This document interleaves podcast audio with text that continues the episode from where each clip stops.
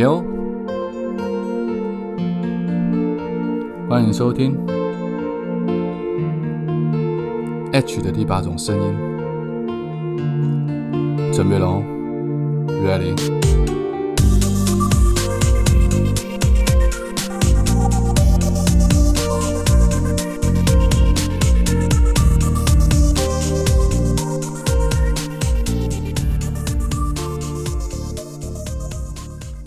Hello，各位亲爱的朋友，大家好，欢迎再度收听 H 的第八种声音。早安、午安、晚安，不知道你现在人在哪里，也不知道你现在身处的地方现在几点，所以我用三种不同的时间跟你打声招呼。希望你拥有一个美好的早上，或者是一个精彩的下午，甚至是一个灿烂的夜晚。每次到了要录 Podcast 的时候，其实每一天当然都需要想一个主题，但是通常我会一缓一急，该怎么讲？一紧一收，嗯，该怎么说？一长一短。就是如果前一天是有访问来宾的话，或者是说前一天有讲比较长篇大论的道理，或者是我想要说的心情的话，我可能隔一天就会希望讲一些比较轻松的感受来跟大家分享。甚至我有想过一整集都录我自己唱歌给大家听，就像广播节目一样，就是你知道什么 FM hit music。后来总想想这样好像不是很有诚意。那今天想跟大家聊一个主题，因为明天会访问一位心理咨商师，所以可能讲的内容也会比较、比较、比较严肃、比较正经一点。那今天就短短的跟大家分享一下最近想要讲的心情呢。我想提到一个东西叫做情绪，就是关于生气。我不知道大家有没有想过，你什么时候会生气，或者是你控制脾气、控制生气的这个技巧或力道，或者是说控制能力好不好？我小时候是蛮容易生气、情绪化的，所以我妈妈管教我的时候其实蛮痛苦的，因为我很容易对自己人生气。我对外面的人是比较不太会发脾气，比较会容易包容，但是对于呃所谓的身边的另一半，或者是对于自己的爸爸妈妈，我就脾气就不是很好。我知道很多人都会这样，我觉得。这不是一件好的现象，好像东方人常会类似，就是说，呃，家丑不可外扬，所以对内我们可能会把自己的脾气全部发泄在里面，但对外就不是那么愿意让人家觉得说你是一个没有教养的人。我觉得这跟教育也有很大的关系。那我今天想提的是，到我现在这个年纪，你要我忽然的发脾气，其实我反而是觉得挺困难的。我即便我即便觉得这件事情。不太对，或我觉觉得这件事情对方可能讲话不够礼貌，或者是整件事情他不合逻辑，他侮辱到人也好，或不尊重人也好，我都不太容易会生气。但是我我我蛮容易，因为我的人、我的朋友或我身边的人受到不好的待遇，或者是不尊重的情况，我是很容易情绪受到感染而不开心的。其实出了社会之后，最明显的，因为我没有家人嘛，最明显的大概就是我的朋友，甚至包括我的狗。就是以前这样，当我的狗，我觉得我的狗没有受到一定的尊重的时候，我自己都会觉得很不愉快。包括像是曾经有一位有一任女朋友对我的狗呈现出一种感觉到肮脏或感觉到就是不把它当做一种平等对待的态度时，我我就会对那个女朋友感到不是很开心的态度。然后我记得我在国中的时候，我其实自己不太会情绪外露，但是在国中的时候，有因为我的好朋友被别班的流氓欺负，其实也不是欺负，是因为我们在打架，我们是在打群架，但是我其中一位朋友打到一半被对方一脚踹中他本来就胃在痛的的那个腹部，就就更痛，然后痛到他就是半只脚跪了下来，然后站不起身来。我看到这种状况，我我。我哭了，你知道？但在那个时候，其实我是个不良少年来着。但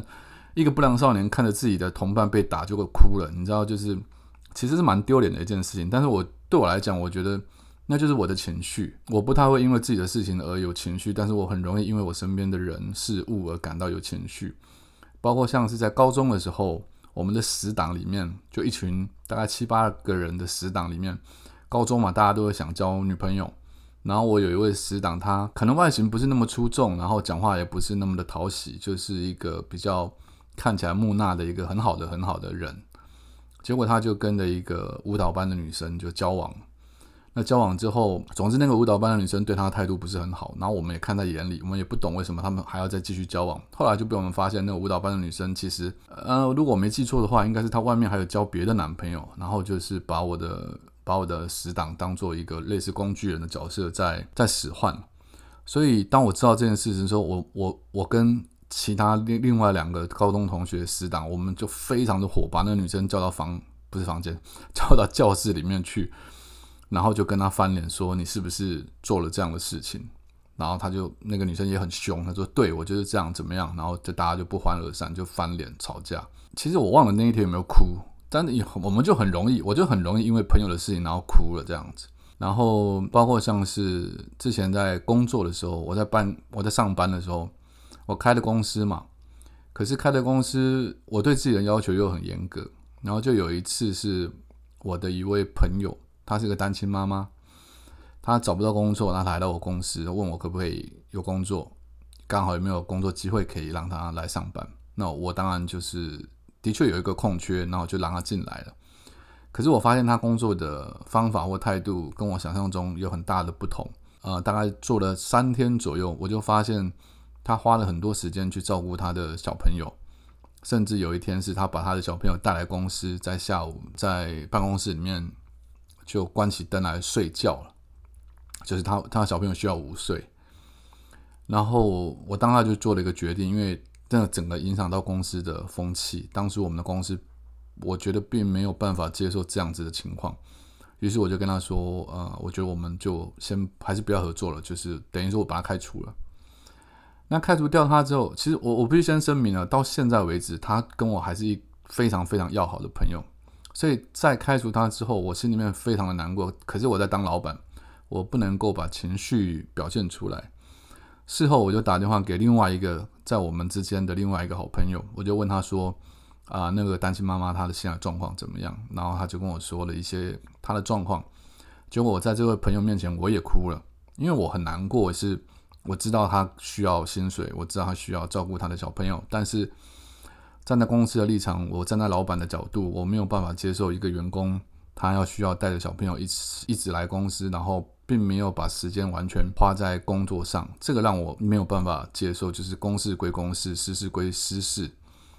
这个就是我常常会遇到的一种状况。但是呢，真的要我生气的时候，我其实不太会生气。就是大概是